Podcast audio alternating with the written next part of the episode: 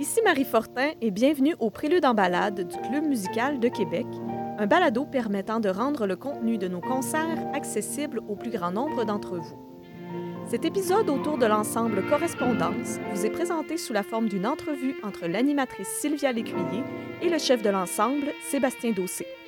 On y développe les différentes facettes du travail de correspondance et du programme Les plaisirs du Louvre. Nous remercions notre partenaire de tournée, Early Music Vancouver, pour cette collaboration spéciale, ainsi que Radio Classique Québec 92,7 pour son indispensable soutien. Rendez-vous au Palais Montcalm pour en découvrir davantage. Et bonne écoute!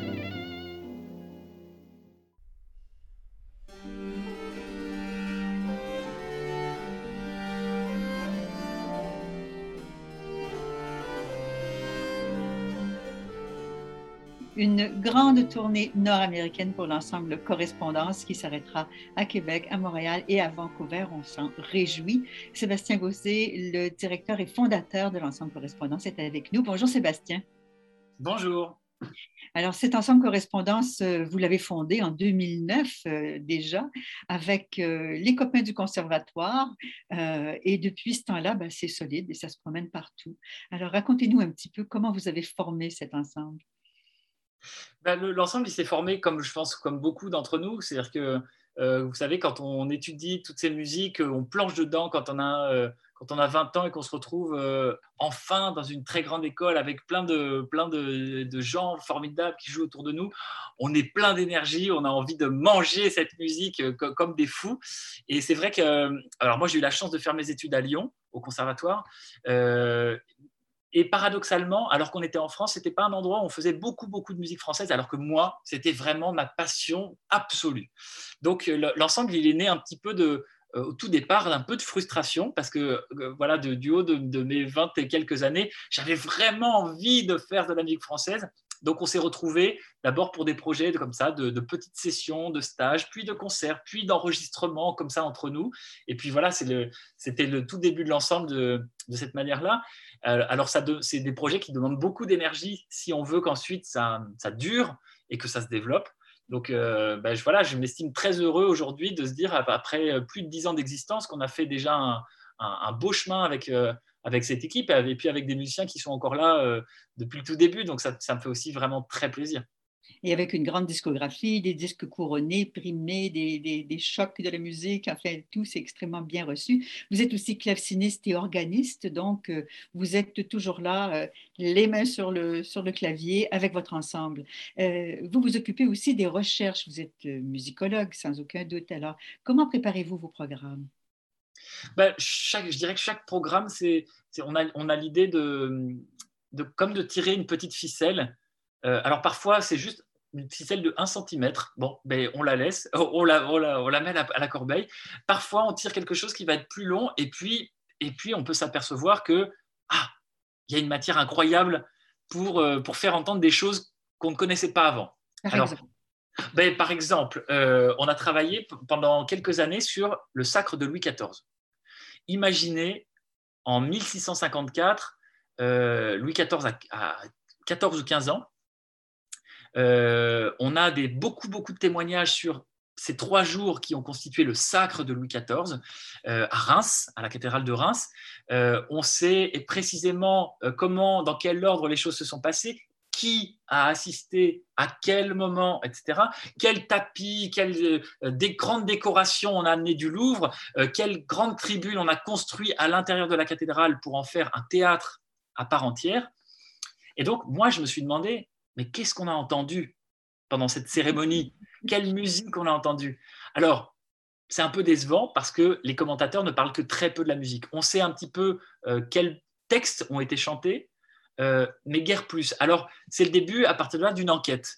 On va enquêter sur euh, tous les textes qui ont été écrits sur le sacre, où chaque indice compte. Euh, on va enquêter sur le fonctionnement général de la musique à cette époque-là. Qui était censé faire la musique pour une occasion comme celle-là? Alors, la musique du roi, bien sûr, la musique de la chambre, la musique de la chapelle, mais aussi la musique de la cathédrale de Reims avec des enfants. Euh, comment est-ce que tous ces musiciens se déplaçaient dans l'espace?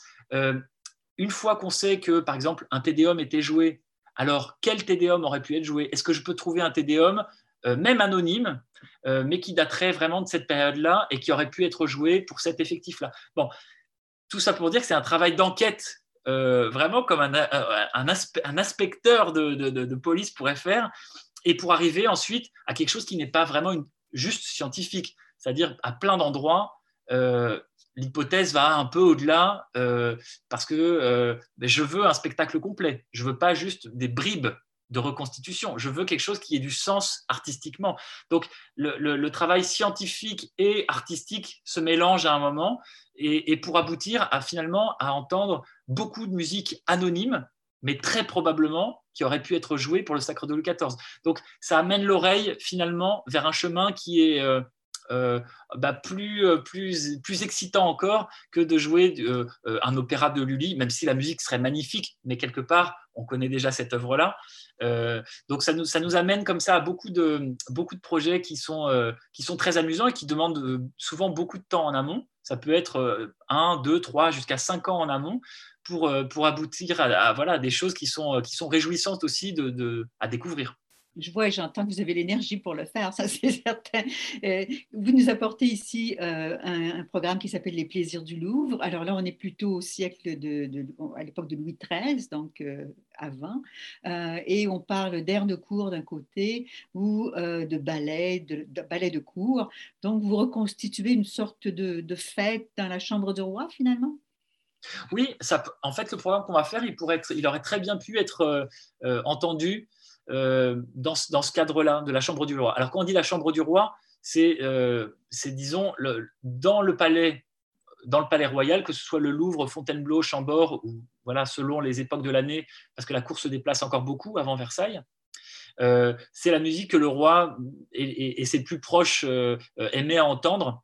Donc c'est de la musique vocale beaucoup, avec souvent des, belles poésies très raffinées de cette époque-là, qui sont mises en musique par les compositeurs de la cour, comme Boessé, euh, comme Guédron. Euh, parfois, ce sont des, musiques qui ont beaucoup de succès en ville, parce que l'air de cour, il est né dans les salons, il est né dans les hôtels particuliers du centre de Paris. Euh, et forcément, tout ce qui a du succès dans ces environnements à la mode finit par arriver à la cour. Euh, et puis, sinon, pour la musique instrumentale, c'est effectivement de la musique qui vient des ballets de cour, qui sont les très grands spectacles euh, qu'imaginait la cour de France, notamment au moment du carnaval, euh, et qui sont des grands moments de fantaisie pendant lesquels on... parfois on se donnait un thème, parfois pas. parfois, c'était quelque chose de complètement facétieux alors, il y a des titres complètement, euh, complètement euh, ubuesques. Par exemple, il y a le, ballet de la douairière de Bilbao, il y a le ballet des estropiés de la cervelle, euh, de, toutes sortes de fantaisies comme ça qui devaient amuser les gens pendant toute une soirée, toute une nuit presque. Et, de, ces, grands ballets qui ressemblaient probablement à ce qu'on pourrait imaginer aujourd'hui plutôt proche d'un défilé de mode. C'est-à-dire ce sont des numéros très courts, d'une à deux minutes, où pour chaque, ce qu'on appelle des entrées, ces petites, euh, ces petites parties, une entrée, elle fait entrer un personnage costumé, qui est un danseur, parfois un groupe de danseurs, et qui représente euh, des personnages. Alors, chacun a un petit livret. Pour chaque entrée, on a le nom des personnages représentés, le nom des danseurs, parce que c'est un, un spectacle qui fait danser un peu les professionnels, mais beaucoup les courtisans se préparent énormément pour, pour paraître devant la cour parce que c'est un tel honneur qu'ils peuvent travailler comme ça des mois et à plein temps pour juste pour danser deux minutes parfaitement devant les autres, qui sont capables de vendre leur château de famille pour s'acheter le costume le plus magnifique euh, et paraître devant tout le monde euh, dans leur, leur, plus, leur, plus bel état. Euh, et, et puis pour chaque entrée, on a aussi une poésie. Donc c'est un moment très onirique où, lisant cette poésie, euh, on va en même temps entendre une musique et voir ces personnages apparaître. Donc c'est un genre qui sollicite beaucoup l'imagination aussi, parce qu'il y a beaucoup de métaphores, il y a beaucoup de, choses abstraites, euh, pas simplement des choses amusantes euh, ou divertissantes, mais c'est un genre aussi qui a beaucoup de profondeur et, la part qu'il donne à l'imagination, je trouve, est très belle parce que quelque part, on n'est pas du tout passif quand on voit un spectacle comme ça, on est, on est emporté dans l'imagination de quelqu'un.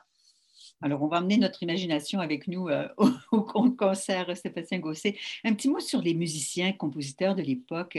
Euh, je sais qu'un peu plus tard, les musiciens ont voulu s'affranchir, ne plus être les, esclaves, travailler pour des maîtres, des rois, des princes.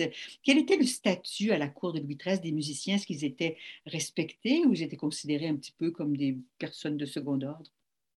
Bon, je dirais un petit peu les deux parce que euh, hiérarchiquement, ce sont des gens qui sont au même niveau que, les, des serviteurs. Euh, ce sont comme des artisans, comme des fournisseurs. Euh, ce sont des gens qui sont considérés à ce niveau-là de l'échelle sociale.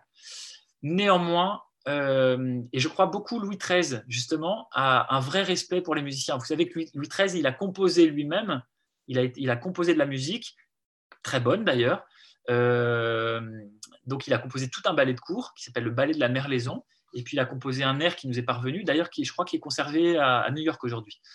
Euh, et, donc je crois que euh, Louis XIII a un profond respect pour les arts. Il est, euh, il est très soucieux des musiciens qui l'entourent et très attentif. Alors, ça n'empêche que c'est une société extrêmement hiérarchisée et, sclérosée. C'est-à-dire qu'il n'est pas question à aucun moment qu'il y ait une proximité entre un personnage de haute lignée et un musicien. Néanmoins, je crois qu'il y a une vraie considération pour les, pour les musiciens à la cour. Oui, parce que je pense que des gens comme Antoine Boesset euh, ont ramassé une fortune quand même pendant leur. oui, et, et, et, ils ont été, ils ont été euh, récompensés aussi à, la hauteur de leur talent, en tout cas pour certains. Alors, certains sont plus avisés que d'autres pour défendre leurs intérêts. Néanmoins, néanmoins euh, oui, Boesset, par exemple, a été extrêmement bien choyé. Alors, rapidement, le concert, vous nous amenez combien de musiciens et de chanteurs? Alors, on est une quinzaine de musiciens euh, avec des chanteurs euh, hommes et femmes euh, pour pouvoir faire des airs qu'on appelle polyphoniques parce qu'ils sont écrits à quatre ou cinq parties et pas seulement à voix seule donc. et puis, on vient avec trois viols, deux violons pour créer comme une, sorte de, petite, de petit ensemble intermédiaire qui peut à la fois jouer la musique de ballet pour lesquels les violons sont plus indiqués, et la musique de la chambre pour lesquels les viols sont plus indiqués. Euh, on vient également avec une flûte, avec un théorbe, et puis moi je jouerai du clavecin et de l'orgue. Donc c'est une basse continue relativement riche, mais c'est un petit ensemble qui, est assez représentatif de, des musiciens qui étaient vraiment réguliers à la chambre du roi euh, à l'époque de Louis XIII, puis de Louis XIV, parce que l'effectif ne change pas tellement euh, dans cette musique de palais c'est quand même toute une opération d'amener tout ce monde-là. On est, on est très reconnaissant et ça demande de solides ressources. Euh, un dernier mot sur le titre de votre, de votre ensemble, Correspondance. Ça sonne pas très, très 16e siècle ou 17e siècle. Non, mais l'idée, je pense, est... Euh, l'idée qui vient de Baudelaire, d'une poésie de Baudelaire, elle est assez universelle. Et c'est, euh, je crois que l'idée de Baudelaire dans ce poème, c'est de, c'est de parler de la nature du poète, de la nature de la poésie, et de dire que euh, pour lui, l'essence de la poésie, elle vient de cette connexion entre les arts, entre les différents sens, entre le toucher, entre euh, l'odorat, la vue, euh, l'ouïe, et que la connexion de ces cinq sens résonne entre elles et permet une forme d'élévation vers quelque chose de supérieur. Et je trouve que c'est, moi, je me reconnaissais plus dans, dans, dans, cette, dans juste ce mot et dans cette vision, dans cette poésie, euh, plutôt que dans, dans, un titre d'une œuvre ancienne euh, euh, de, l'époque baroque, par exemple. Donc je, trouvais que c'était une, aussi une bonne définition de, du, du, métier de musicien aujourd'hui. C'est vrai. Il y a quand même de beaux titres poétiques. On va se quitter en écoutant justement une des pièces que vous allez nous donner. Rares fleurs, vivante peinture. C'est de la poésie, ça. Tout à fait. On vous souhaite la bienvenue. On est très heureux que vous veniez chez nous, Sébastien Causé et l'ensemble Correspondance. À bientôt. Merci beaucoup. Merci beaucoup de votre accueil.